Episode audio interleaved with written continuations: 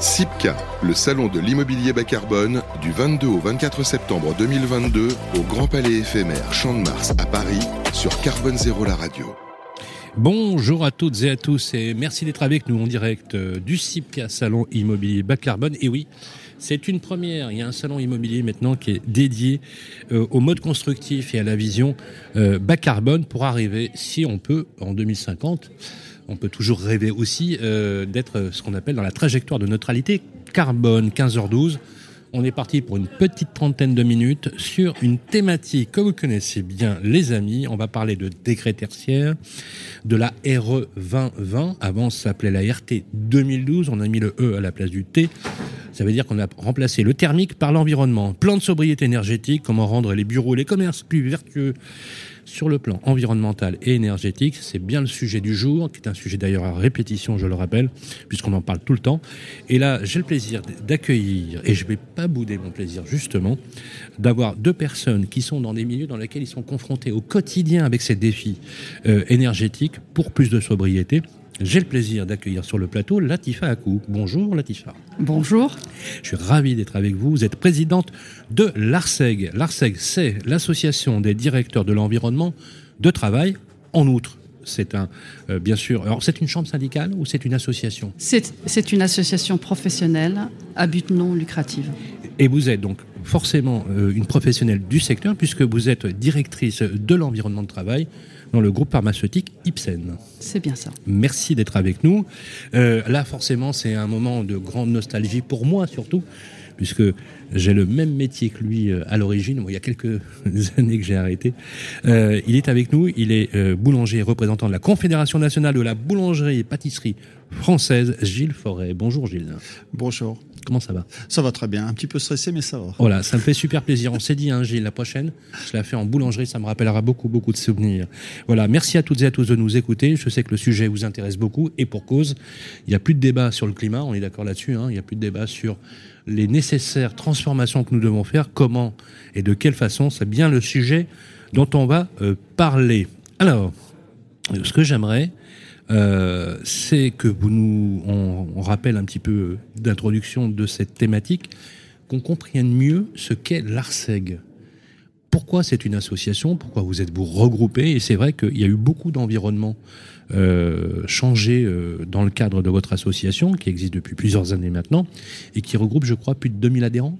C'est bien ça, 2000 adhérents dont 300 prestataires. Nous sommes une association qui a 47 ans d'existence, puisqu'on a été créé en 1975.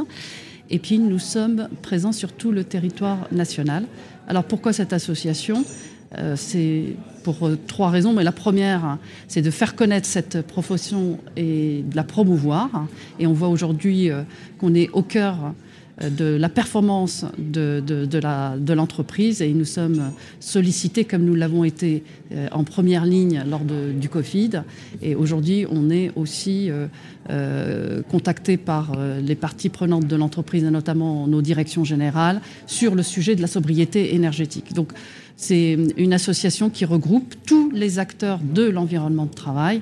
On parle maintenant de plus en plus des environnements de travail, parce qu'on se rend compte qu'il y a le secteur tertiaire, mais il y a d'autres secteurs industriels et autres, et, qui, euh, et on voit que ce soit aussi les secteurs hospitaliers. Euh, donc les environnements de travail, et c'est la raison pour laquelle cette association est là, aussi, euh, au-delà de, de, faire connaître, mais aussi de faire de de, l'échange de bonnes pratiques mm. et puis euh, de euh, complètement représenter la solidarité qui est une de ces valeurs, qui est euh, le partage, l'entraide avec ses, adhérents, mais aussi les autres parties prenantes de l'entreprise et de l'écosystème. Vous avez, vous avez un métier remarquable. c'est de la polytechnicité. Vous êtes des polytechniciens du fonctionnement et du pilotage finalement euh, des environnements de travail. Parce que vous passez d'un sujet à un autre avec une facilité déconcertante. C'est extraordinaire comme métier. Hein. Vous êtes au cœur du réacteur. Vous pilotez, vous naviguez, vous êtes au centre de toutes les préoccupations. Elles sont humaines, elles sont techniques, elles sont technologiques, elles sont euh, parfois prédictives. Vous êtes force de proposition. Moi, je trouve euh, extrêmement intéressant cette filière dans laquelle vous êtes. Et ce qui est génial, moi, je, voilà, je, connais bien cette association, c'est que euh, tout est concerné avec vous. Tout est concerné.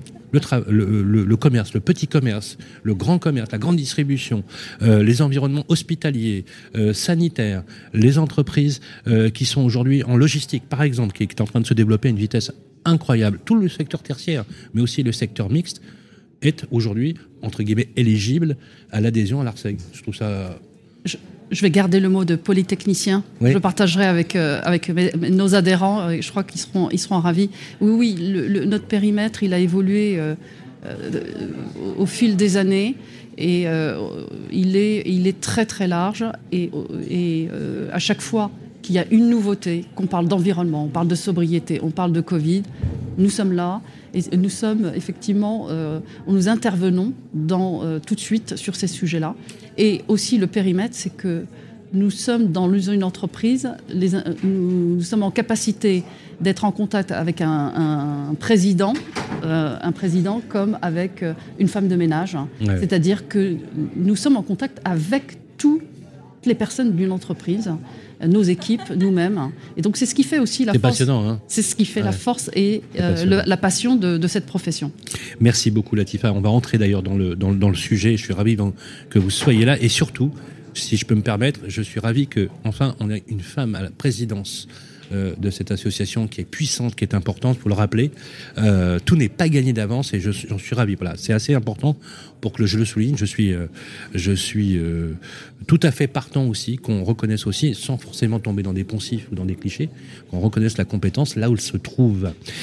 Gilles Forêt, boulanger, représentant de la Confédération nationale. Quelques mots sur la Confédération nationale, c'est hyper important. Hein, oui, tout à fait. Alors, nous sommes 33 000 entreprises, nous représentons 135 000 salariés plus les exploitants, ça fait environ 180 000 personnes. Nous avons aussi un grand rôle de formation, puisque nous formons plus de 20 000 apprentis par an.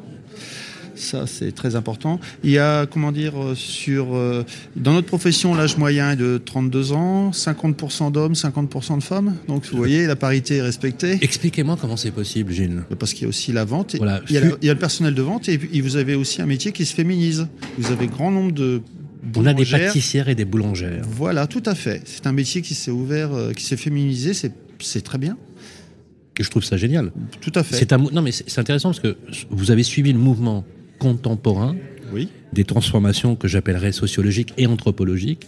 Aujourd'hui, maintenant, on a, euh, voilà, il y a, y, a, y a, rien de délirant euh, avoir une femme euh, travailler dans un fourni ou dans un labo euh, de pâtisserie, quoi. Je trouve ça remarquable. Et il y a des chefs d'entreprise. Absolument. Il y a des chefs d'entreprise. Et chefs. Des ouais, chefs avec deux F maintenant, voilà, faut, faut, le dire. On les tient. Qui sont pâtissières ou boulangères dans des très très grands restaurants aujourd'hui, il y a euh, qui, ont, qui, ont, eu des prix euh, décernés. Moi, je trouve ça absolument mm. euh, remarquable. Alors, euh, nous représentons, les boulangers, on représente à peu près 50, 55% de part de marché de la vente du pain. Alors, quand vous dites euh, part de marché, euh, de, la, de, la totalité de la vente de pain en France. C'est-à-dire qu'après, vous avez la GMS, la grande distribution, vous avez tout un tas de choses et des C'est quoi? C'est de la boulangerie industrielle? Oui, c'est ça, c'est l'industriel. C'est l'industriel. En fait, 50% d'artisans. 55% des artisans, c'est l'artisan. Ouais, c'est bien. Voilà. Ça fait à peu près un maillage du territoire à 1000, une boulangerie pour 1800 habitants. Euh, c'est un maillage euh, du territoire aussi bien en zone rurale qu'en urbain. Ça, c'est un rôle social et je peux dire un rôle sociétal. Ça, c'est important. Tous les jours, il y a 11 millions de clients qui, qui ouvrent euh, la porte d'une boulangerie. C'est énorme. énorme. le chiffre, il se consomme par an plus de 6 milliards de baguettes chez, dans nos boulangeries. On a un chiffre d'affaires équivalent à plus de 11 milliards d'euros. Donc, c'est pas c'est un secteur quand même qui est très dynamique et qui compte. Hein. Et euh, aussi notre confédération, on, comment dire, on fédère et on regroupe 94 euh, groupements professionnels départementaux et 13 régions. Voilà, c'est simplement. Euh, Est-ce que parmi les, est-ce que vous êtes boulanger de Oui, tout à fait. Est-ce que l'engagement, euh, comme Latifa qui s'est engagé euh, dans euh, sa profession, outre son travail, outre votre métier, pour rappeler quand même qu'il y a beaucoup de gens qui s'impliquent dans la profession, est-ce qu'il y a beaucoup d'engagement syndical auprès de la boulangerie Vous-même, vous êtes impliqué dans la configuration jusqu'à en gravir les échelons, parce que vous, vous en êtes maintenant le, vice-président Tout à fait. Ben, c'est-à-dire que euh, il faut, euh, comment dire, il faut prendre aussi ses responsabilités plutôt que de décrier que tout va mal. Alors il arrive un moment, il faut aussi créer l'émulation et puis avoir envie de dire voilà, faire avancer les choses et d'expliquer et de dire voilà, moi ma vision elle est celle-ci. Et puis après, ben, tu convaincs tes collègues et tes collègues féminines, parce que nous-mêmes au sein du bureau confédéral, on a des femmes. Hein. Donc, euh, d'ailleurs, on a même une femme qui est euh, aussi qui s'occupe euh, de la communication, qui est vice-présidente de facto de la Confédération nationale. Vous voyez, c'est un métier qui est très, large. Alors justement, l'objectif de, cette table ronde, c'est d'évoquer les, les protections, on va dire deux choses L'aéro 2020, on en a beaucoup parlé, on est d'accord là-dessus. Il n'y a, plus de, a plus de débat possible sur l'application euh, du schéma euh, appliqué avec l'aéro 2020. J'avais d'ailleurs, à ce sujet, interrogé l'auteur de la RT 2012, Benoît Paru, qui euh, regrettait finalement de ne pas avoir étendu le principe du rapport thermique hein, de la RT 2012 à finalement quelque chose qui était beaucoup plus global. Parce qu'en fait, dans l'aéro 2020, on a quelque chose de plus, de plus global. Première question de base, à vous, Latifa. Est-ce que dans la RE 2020, donc euh, le, fait d'avoir ajouté l'environnement et donc d'avoir une vision beaucoup plus globale et qui a d'ailleurs une incidence sur les modes constructifs nouveaux, notamment en termes d'exposition, de consommation énergétique, mais aussi en traitement de l'existant, euh, est-ce que vous avez accueilli ce texte avec faveur Finalement, est-ce que c'est positif selon vous Et quels en seraient finalement les axes d'amélioration, si tant c'est peu qu'il en faut? Des textes comme cela, nous les vivons toujours comme une contrainte. Oui. Et une contrainte, une, euh, contrainte, euh, bien évidemment, une contrainte pour des directeurs immobiliers, directeurs euh, de l'environnement de travail. Alors il faut savoir aussi qu'il y a des, directeurs immobiliers qui, font de l'environnement de travail, comme ceux qui, font de l'environnement de travail, qui font de, l'immobilier. Donc on a à peu près, on a le même périmètre. Oui, c'est une contrainte parce que ça engage souvent des investissements, de la rénovation, euh, des changements d'équipement, donc de l'investissement. Et on n'en a que le retour que quelques années après, 3 à 5 ans après. Ensuite, on, se dit euh, progressivement que c'est le chemin à prendre, c'est le sens de l'histoire. Après, c'est euh, la, la, réflexion, c'est une réflexion d'entreprise, c'est de se dire est-ce que si ce sont nos immeubles, la question se pose pas et euh, l'investissement, on peut, on peut le faire. Quand on est dans des immeubles qui, qui sont, où on est locataire, là, ça demande une réflexion avec son propriétaire. Bien sûr. Et puis aussi à réfléchir, est-ce qu'on va rester longtemps Est-ce qu'on décide de rénover Est-ce qu'on décide de déménager? Donc aujourd'hui, euh, oui, c'est une contrainte. Ça va dans le sens de l'histoire, il faut le faire. On a le décret tertiaire. Alors, le décret tertiaire, c'est le corollaire, hein, un, petit peu, dans la loi climat et résilience. Je rappelle juste, euh, dans les méthodes qui ont été présentées, d'ailleurs qui figurent dans le Code de la construction, à l'article 111-10.3 du Code, réduire de 40% d'ici 2030 les émissions de gaz à effet de serre. Donc, euh, c'est la décarbonation, euh, clairement. 50% d'ici à 2040, c'est demain. Hein. et 60% d'ici 2050 pour la consommation énergétique finale du bâtiment très franchement, je vous le dis, hein, mais quand on voit aujourd'hui le volume que ça représente, avec les équations un peu inquiétantes parfois, puisque effectivement se pose la question du taux de détention de l'immeuble, de sa valeur patrimoniale ou de sa valeur locative dans le long terme, euh, et qui enjoint les entreprises d'une certaine taille, euh, parce qu'il faut rappeler que le décret tertiaire s'applique aussi beaucoup aux grandes entreprises qui ont fait ce travail-là, euh, on, on, a l'impression qu'on a un chantier du siècle qui s'annonce. Oui, c'est le chantier du siècle. Au départ, on l'a vécu comme une, contrainte, comme je, viens de le dire. Et aujourd'hui, nous sommes embarqués avec nos, chefs d'entreprise, nos patrons qui sont dans une politique RSE, dans une politique de réduction énergétique. Moi-même qui suis dans un groupe euh, donc, qui est coté en bourse et qui a aussi une responsabilité, et le CEO aussi qui a une responsabilité, tend à dire je voudrais laisser une planète et nous hmm. souhaiterions laisser une planète propre à nos enfants et nos petits-enfants. Et en 2030, Essayons d'aller vers ces moins 40%. et si on peut réduire et même arriver à du taux zéro en, 2000, en 2050, ça serait bien. Ça, c'est le taux de, pas de l'énergie, mais du taux de CO2, d'émission de, taux de CO2. Donc, non seulement nous avons la législation, la réglementation, mais nous avons aussi la volonté des présidents d'investir ou d'aller ou d'aller vers ça. Donc il y a de l'investissement, mais il y a aussi des, des, simples des choix. Des choix. Ça peut être tout simplement. Est-ce que je peux prendre un exemple? Est-ce que le choix d'avoir moins d'espace, c'est aussi un élément? C'est un élément parmi d'autres, mais aussi avoir des gestes euh, des gestes responsables, citoyens de ses propres collaborateurs.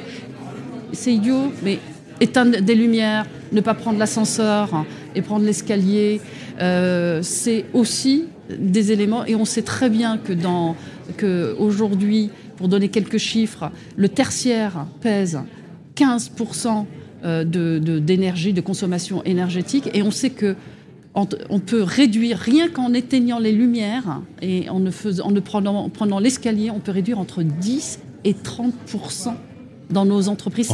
En, fait, c'est en modifiant le comportement, le comportement déjà. C'est énorme. Hein. c'est voilà, c'est le premier point. ça ne suffit pas.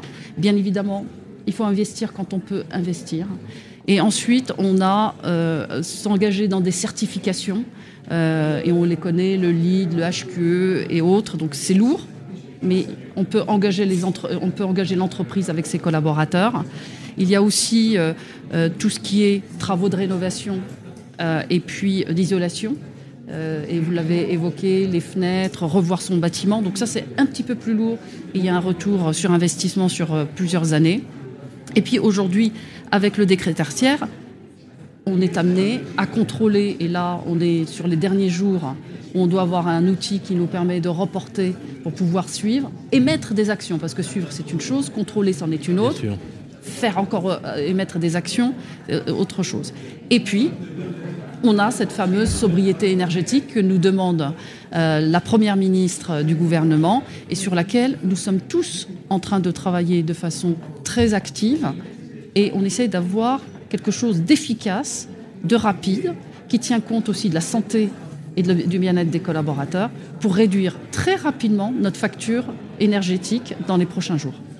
C'est extrêmement clair et on voit bien que le, schéma est, précis. Euh, Gilles, la décarbonation, c'est quelque chose que vous, vous, allez promouvoir de façon très active, avec la particularité, c'est que vous avez un énorme maillage territorial, c'est toutes petites TPE, petites PME. Comment vous affrontez ce défi de la décarbonation? C'est un vrai sujet, hein, surtout avec la, boulangerie. C'est un vrai sujet. Alors déjà, on va commencer déjà par euh, rappeler certains gestes, comme disait Madame, euh, tout simples. Euh, on n'allume pas un four en préchauffage deux heures avant de cuire on charge son four entièrement, on rationalise sa production. D'accord. Vous voyez, tout ça. C'est moins nécessaire d'allumer le four deux heures avant. C'est pas nécessaire pour moi. C'est. On peut réduire les temps de préchauffage, donc on peut faire des économies. Donc ça implique aussi une formation auprès des pratiques professionnelles. Tout à fait. Et à ce niveau-là, on va faire justement un rappel un petit peu à ce bon sens et à certaines choses qui euh, vont dans le dans la bonne euh, dans les bonnes pratiques vertueuses. Hein. Euh, après, vous avez aussi tout ce qui est aussi alors, un rappel qui est très important, c'est les entretiens du, du matériel existant. C'est-à-dire, c'est simple. Vous avez, euh, pour un four, euh, dans notre profession, le, tout ce qui est poste de cuisson, ça correspond à 50% de la matière, de la, du coût total de l'énergie. C'est énorme. Et après, vous avez tout ce qui est groupe frigorifique, c'est 24%.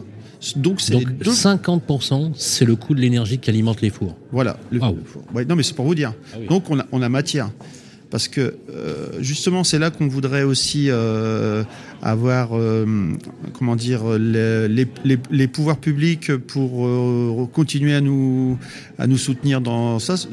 Sur le fait qu'il y a en France à l'heure actuelle les fours à fioul fonctionnent. Vous allumez votre four tout le four est allumé vous n'avez pas forcément besoin d'avoir la totalité de votre équipement qui brûle. C'est comme si vous arrivez, euh, puis vous allumez toutes les lumières. C'est exactement ça. Donc, on voudrait repasser sur des fours qui sont beaucoup moins euh, énergivores. Alors, euh, à titre info, euh, pour, une- pour mon expérience personnelle, moi, j'ai, on, est, on était passé d'un four euh, électrique. avant, j'étais un four au fioul, donc on l'a changé. Et maintenant, j'ai un four qui est moins énergivore, avec gestion à platine, des, des coûts. Qu'est-ce que c'est qu'une gestion à platine? Ben, C'est-à-dire que vous avez un PC en gros informatique qui va gérer vos, vos coûts, de, enfin pas vos coûts, mais vos, la puissance demandée à tel moment en fonction de la recette que vous faites. C'est-à-dire que vous optimisez votre, votre génial. production. C'est génial. je- Ouais. Et vous avez des a, équipementiers. il y a le, il y a le- le boulanger avec son, son t-shirt là, blanc, là. Il, a, il a le, il a l'ordi là. Il est, c'est, une platine. Il a l'ordi. là, Ouais. est- est- Mais c'est pour vous dire simplement que les équipementiers ont aussi travaillé, quoi. Et là, euh, vous avez euh, aussi d'autres machines qui ont, qui ont. Mais Est-ce que les, est-ce que, pardonnez-moi, mais est-ce que les équipementiers suivent le mouvement? Tout à fait. Ah, ok. C'est enc- C'est encore euh, tout à l'heure en aparté, on avait échangé à ce sujet. Euh, vous avez euh, notamment au niveau des pétrins maintenant les, tout ce qui est pétrin. euh, vous vous l'enclenchez, il se met en première et tout doucement il se met en route. Avant il se mettait rapidement, c'est-à-dire vous avez l'impulsion qui est moins forte, donc le démarrage Et vous qui avez est un- programmable, donc Voilà, c'est programmé dans le but d'être sobre en énergie. Tout à fait.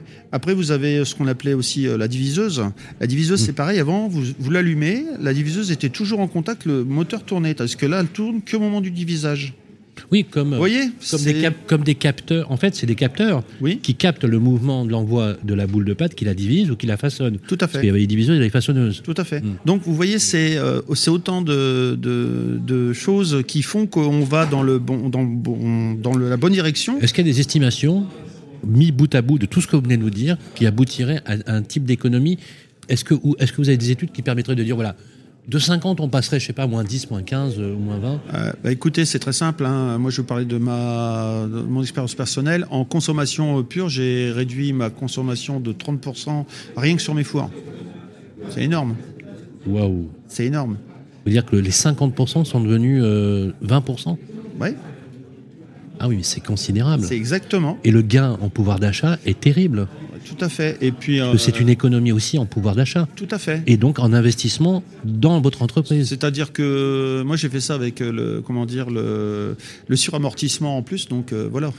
Mais c'est pour dire simplement qu'il y a des pistes à, à suivre et là aussi euh, je pense qu'en plus de il faut qu'il y ait euh, une incitation euh, comment dire pour changer avec des moyens euh, qui doivent être mis en place, euh, que ce soit par l'État ou par les régions, parce que les régions ont aussi la compétence économique avec des opérations filières.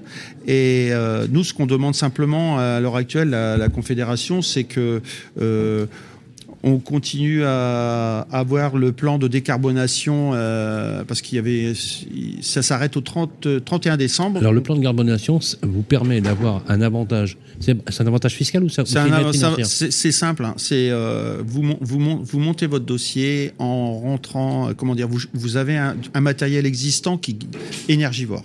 Vous voulez changer avec tel euh, un four qui Voilà. est moins énergivore, Voilà. qui va vous faire 30 Voilà. ou, ou plus d'économie d'énergie. Euh, donc euh, Ça les- coûte. Ça coûte. là. Alors vous rentrez et vous pouvez, on peut vous financer jusqu'à 50%. Je vous imaginez. Et C'est un, financement ou c'est une aide financière c'est une aide financière. C'est vachement intéressant. Bah, bien sûr. Com- combien en moyenne Bah, si vous prenez Donnez-moi un exemple. Un four, euh, moi quand je l'ai fait, euh, j'en ai eu pour euh, 60, euh, 60 et quelques mille, euh, vous divisez par deux. Vous avez eu 30 000 euros d'aide. Oui. Mais c'est hyper important pour les boulangers. Ah oui, mais Ah, je comprends que vous demandiez la pérennité du, du dispositif. bah, puis en plus, puisqu'on nous demande des choses, il faut aussi euh, que qu'on nous donne les Eh oui, moyens oui, de le faire. On, est d'accord. pour, pour que pour que les, les boulangers euh, continuent à travailler. À travailler. Qu'est-ce que vous demandez à l'exécutif C'est de pérenniser le dispositif? Tout à fait. Vous avez fait des actions de lobbying Tout auprès des élus, Ouais. notamment de l'exécutif, pour le faire. Est-ce que vous êtes, euh, vous avez de bonnes, de, vous avez ressenti une écoute favorable au euh, pro- à, à la prorogation de ce dispositif, qui arrive, euh, faut le rappeler que ça qui arrive au terme Au fin 31. 2022. Voilà. Ouais, c'est à fait. Alors, on a, on on n'est jamais sûr de rien, on préjuge pas de l'avenir, mais en principe, je pense que il n'y a pas de raison qu'on l'obtienne pas. On est d'accord que l'État, Bercy, hein, c'est Bercy. Hein, tout à fait. On parle de Bercy. Euh, D'ailleurs, on parle toujours que de Bercy.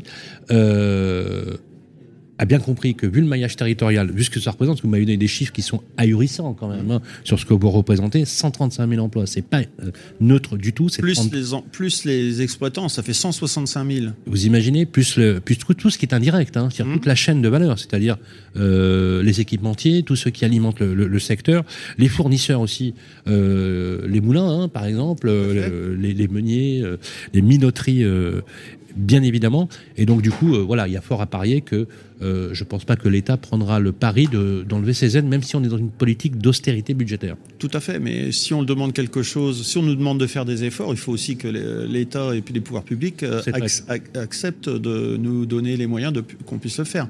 Parce qu'il faut quand même rappeler qu'il y a quand même eu des hausses de, des hausses de matières premières. Euh, je parle pas du sucre, de la farine, etc. Donc tout ça, ça fait aussi que les marges brutes sont en berne. hein. Donc c'est pas très, c'est pas un très bon signal Ça pour serait la- pas- pour l'investissement. Donc ça serait peut-être la période On aussi. Est-ce qu'on peut l'envoyer signal? Oui, on peut l'envoyer. Voilà. Voilà. Je pense que vous avez tout compris.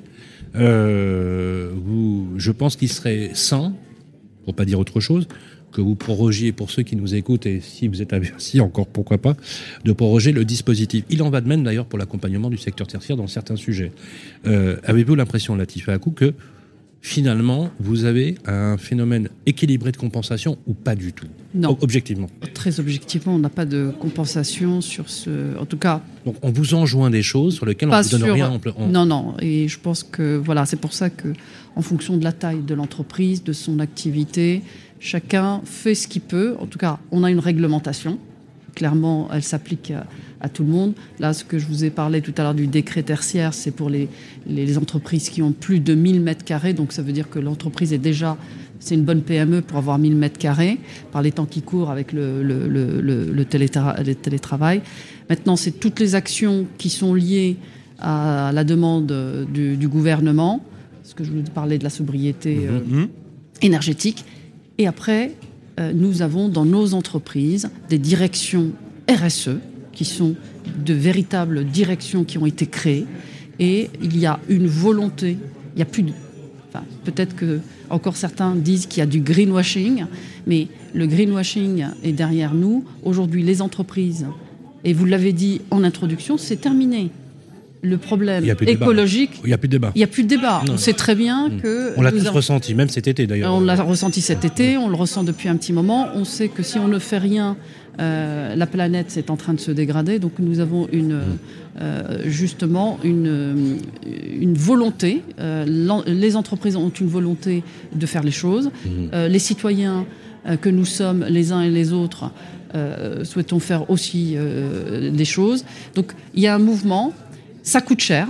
Mais il y a aussi des choses qui, et on le voit avec la sobriété énergétique dans nos entreprises, il y a aussi des, euh, des, des- des démarches qui ne, qui ne coûtent pas forcément de l'argent. Je vous ai donné l'exemple du comportement, mais ça peut être d'autres exemples. Fermer un immeuble le vendredi où il y a quasiment personne, où il y a à peine 10% du personnel, pourquoi laisser une surface de 15 000 ou 20 000 mètres carrés d'un bâtiment qui est, euh, qui est allumé alors Ah que vous avez que 10%, vous éteignez. Bon, il y a pas, vous faites facilement 20 à 25 d'économie sur une année. Donc, ça ne vous coûte pas cher. On est d'accord qu'on y, arrive avec son comportement. Je prends juste l'exemple de votre groupe. Mm. Vous êtes directrice de l'environnement de travail et donc vous êtes au cœur du réacteur. Oui. Sentez-vous, d'un point de vue professionnel, là je vous, je vous demande d'enlever la casquette de la présidente de l'ARSEG, chez, euh, dans le groupe euh, pharmaceutique Ipsen, avec les collaborateurs, vous êtes quand même assez nombreux, est-ce qu'on y arrive? Est-ce que vous sentez que pédagogiquement, vous êtes entendu Il y a un mouvement qui se crée En tout cas, c'est un message que nous venons, nous venons d'envoyer avec, euh, avec euh, mon directeur des ressources humaines. Nous avons envoyé le message. Euh, nous, savons que le personnel, les salariés de notre entreprise sont très sensibles à tous ces sujets environnementaux, notamment les nouvelles générations. Donc je pense que ça sera très entendu et je pense qu'on aura un effet. Je n'ai pas encore le recul, je pourrais vous le dire dans, Mhm. dans quelques semaines ou quelques mois. Mais en tout cas, j'en suis, j'en suis sûre. Ça ne coûte pas cher. En fait, c'est un Et c'est- compor- en fait, vous avez mis le, le point sur que- quelque chose qui me paraît essentiel. Vous êtes d'accord, Gilles aussi. C'est, c'est en fait la, la- mentalité, le mental le comportement, mais il en va de même chez soi d'un point de vue domestique. Même moi, j'ai réduit. Euh, moi, je faisais pas de tri sélectif, par exemple. voilà, j'étais pas. J'ai appris à, faire du tri sélectif. J'ai appris effectivement à éteindre les lumières. Et puis, ça paraît anodin quand on le dit, vous savez. Euh, le, collaborateur qui sort et qui ferme, qui, qui, qui, qui euh, n'utilise pas forcément l'ascenseur pour monter une ou deux étages. S'il en fait 20, on peut comprendre qu'il prenne l'ascenseur. Mais tout ça relève du comportement. Est-ce que, j'avais envie de vous poser cette question, est-ce que la formation est un levier euh, pour des grandes entreprises comme la vôtre, que vous êtes, vous êtes dans une entreprise à dimension internationale, cotée, est-ce que, est-ce qu'il y a je, je, vous poserai d'ailleurs aussi la même question. Est-ce que la formation Je pense que oui. Alors, je dirais plus de la sensibilisation que de la formation. C'est-à-dire que vous avez des gens qui sont euh, qui parlent très très bien sur mhm. les effets de la planète et qui en parlent avec sans faire mhm. Euh, du, du, drame et parler juste de choses concrètes, mmh. de partir d'une carte du monde dans ce qu'elle est aujourd'hui et ce qu'elle risque d'être euh, en 2050. Déjà, ça vous donne déjà, c'est de la sensibilisation. C'est une présentation d'une heure. Et je l'ai vécu moi-même, je l'ai eu euh, dans ma propre entreprise. Je peux vous assurer que vous sortez de cette réunion vous savez que si vous ne faites pas vos petits gestes, vous déjà à votre niveau en tant que citoyen et vous en tant que salarié d'une entreprise avec une responsabilité immobilière et autres, les conséquences peuvent être très graves à des niveaux macro. C'est clair. C'est de la sensibilisation, j'irai pas jusqu'à la formation. Et, et, nous avons la chance d'avoir des gens qui en parlent très très bien autour de nous. Euh, que ce soit dans, le monde économique, dans le monde euh, environnemental, euh, à la radio, à la télévision. et je dirais, il faut les écouter et les entreprises font venir ces gens qui sont en capacité de sensibiliser. Vous savez quoi ça, ça me fait penser, ce que vous dites, c'est l'effet papillon. C'est-à-dire qu'un petit geste peut avoir des répercussions importantes. Il est euh, l'heure de conclure notre entretien. Je, très agréable et très utile que nous venions finalement réunir deux mondes en, quelque sorte. Vous qui êtes à l'ARSEG, dans un monde où vous, gérez, il y a des directeurs, des directrices de l'environnement de travail sur des très grandes entreprises. Et là, avec Gilles Forêt, on a une vue sur une France de plein de petites entreprises qui ont exactement la même préoccupation, c'est le dénominateur euh, commun. J'ai été ravi de partager ce moment avec vous. Je gage, Gilles et Latifa, qu'on se reverra bien sûr sur les sujets. En tout cas, comptez sur nous pour promouvoir ces idées et vous donner les clés de lisibilité. Euh, il est temps de nous quitter. Merci à vous, Laetitia. Euh, Laetitia, Laetitia, oui, Laetitia, la petite révélateur. Parce qu'on a une amie en commun qui s'appelle Laetitia. Latifa Akou, je rappelle que vous êtes la présidente de l'ARSEG et vous êtes en outre directrice de l'environnement de travail du groupe pharmaceutique Ipsen. Merci à Gilles Foreg, qui est vice-président de la Confédération nationale des boulangeries pâtisseries. Voilà. Alors on s'est dit quelque chose tout à l'heure hors antenne, Gilles. Oui. Voilà. Et on va, on va prendre l'engagement devant nos euh, auditeurs. Voilà et on invitera les, euh, Latifa à venir nous y rejoindre. On a dit qu'on ferait une prochaine émission dans une boulangerie. Tout à fait. La vôtre ou celle que vous voudrez. D'accord? Moi, du moment qu'on me donne un pain au chocolat et une baguette tradition, hein, c'est facile de m'avoir finalement. Voilà. C'était une touche euh, sympathique pour vous dire voilà qu'au-delà de tout ça, il faut aussi réenchanter. Au-delà des notions d'énergie, au-delà de ce qui paraît comme parfois anxiogène, de réenchanter le fait de bien vivre ensemble en totale harmonie et de façon apaisée. On en a tous bien besoin. Voilà, j'étais ravi de passer ce moment avec vous. Merci euh, Gilles, merci Latifa. Et on continue la suite de nos programmes ici au Salon Immobilier Bas Carbone. SIPCA, le salon de l'immobilier bas carbone, du 22 au 24 septembre 2022 au Grand Palais éphémère Champ de Mars à Paris sur Carbone Zéro la radio.